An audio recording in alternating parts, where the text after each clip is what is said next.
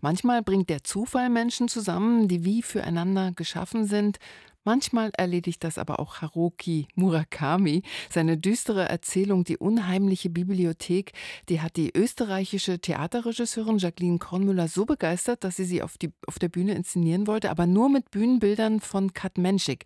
Die hat das Buch nämlich illustriert. Aus dieser Zusammenarbeit ist Freundschaft geworden und noch dazu hat Kat Menschik nun auch das literarische Debüt von Jacqueline Kornmüller illustriert, die Erzählung das Haus verlassen.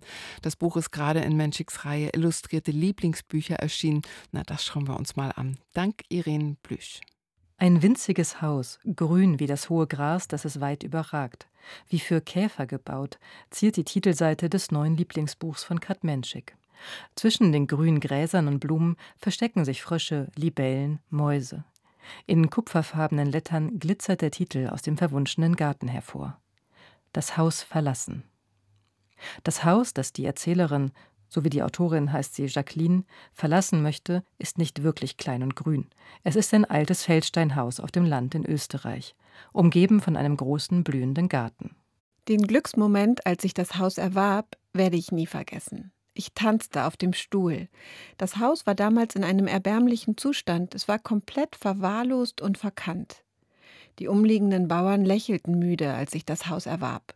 Bruchbude, sagten sie zu dem Haus. Ruine. Doch für Jacqueline ist es keine Ruine, sondern eine neue Freundin, mit der sie sofort eine innige Verbindung eingeht und nach Namen für sie sucht, wie die Schöne von Greit, das Daheim, das Kirchenschloss oder die Klebrige. Warum die Klebrige? fragte das Haus. Ich wollte nur wissen, ob du schon eingeschlafen bist. Das Haus war ganz außer sich vor Freude.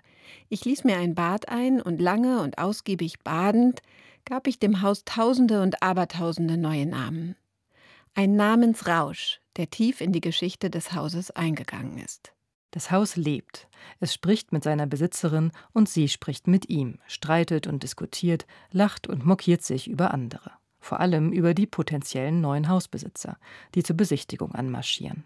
Unten im Keller angekommen, der Keller, der nun schon seit zehn Jahren ein Bad ist, ein gewaltiges Bad in einem gewaltigen Gewölbe. Hier könnte die Monroe baden, und sie wäre hingerissen. Unten im Keller angekommen, sah der Mann der Hausbesitzerfamilie, ein Beamter aus dem Innenministerium, das Bad an, und das Bad sah den Mann an, und beide waren schockiert voneinander. Fast hatte ich das Gefühl, das Bad würde gleich rülpsen.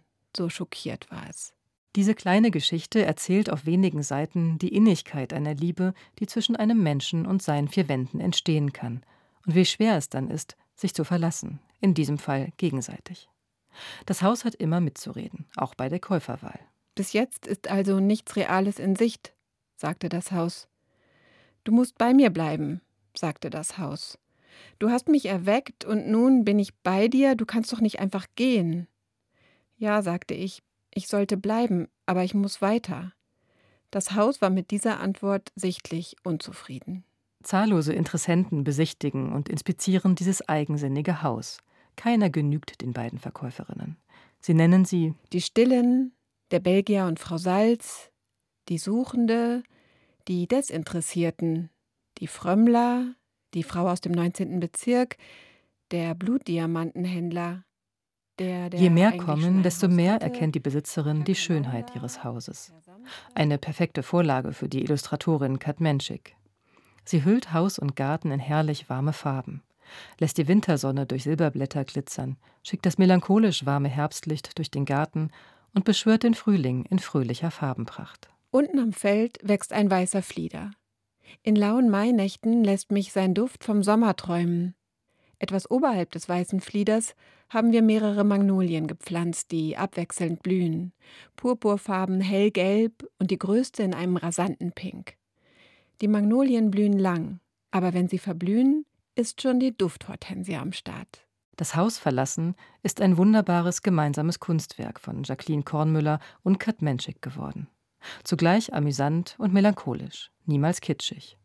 Und vor allem eine visuelle Freude auf jeder Seite.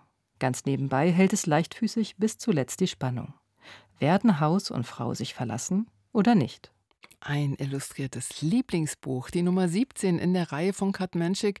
Sie hat die Erzählung Das Haus verlassen von Jacqueline Kornmüller illustriert. Das ist im Galliani Verlag erschienen und dann weiß ich noch, dass die 96 Seiten 20 Euro kosten. Als E-Book knapp 13.